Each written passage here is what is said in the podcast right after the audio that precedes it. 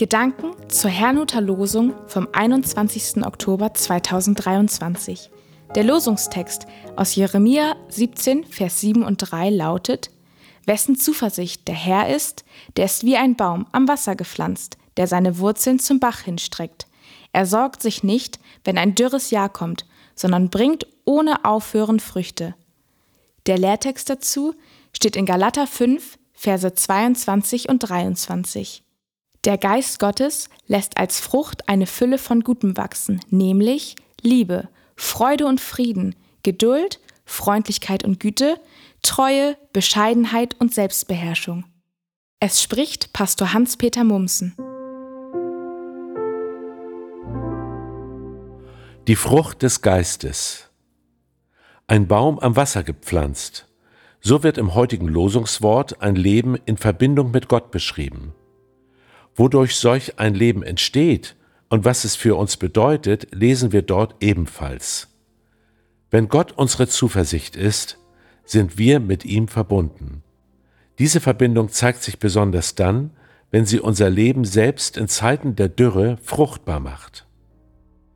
Dieses Wort ist in meinen Augen eine große Ermutigung, besonders in heutiger Zeit.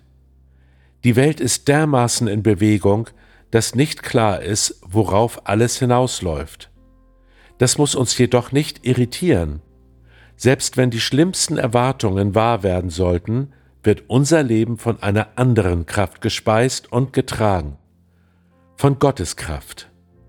Im Vorfeld zum Losungswort kündigt der Prophet Jeremia seinem Volk das Gericht Gottes an. Sie sollten in Gefangenschaft geführt werden.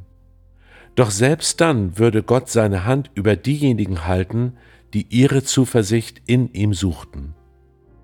Interessant ist allerdings, dass es hier nicht in erster Linie um das Leben und dessen Annehmlichkeiten geht. Vielmehr geht es um Frucht. Was damit gemeint ist, verdeutlicht der Lehrtext. Es sind Eigenschaften wie Liebe, Freude, Frieden, Geduld, Freundlichkeit, Güte, Treue, Bescheidenheit und Selbstbeherrschung. Wie ich es sehe, sind wir genau dazu berufen. Sie geben unserem Leben einen Sinn. Doch nur der Geist Gottes befähigt uns dazu. Er ist, übertragen gesehen, das Wasser, an dem der Baum gepflanzt ist.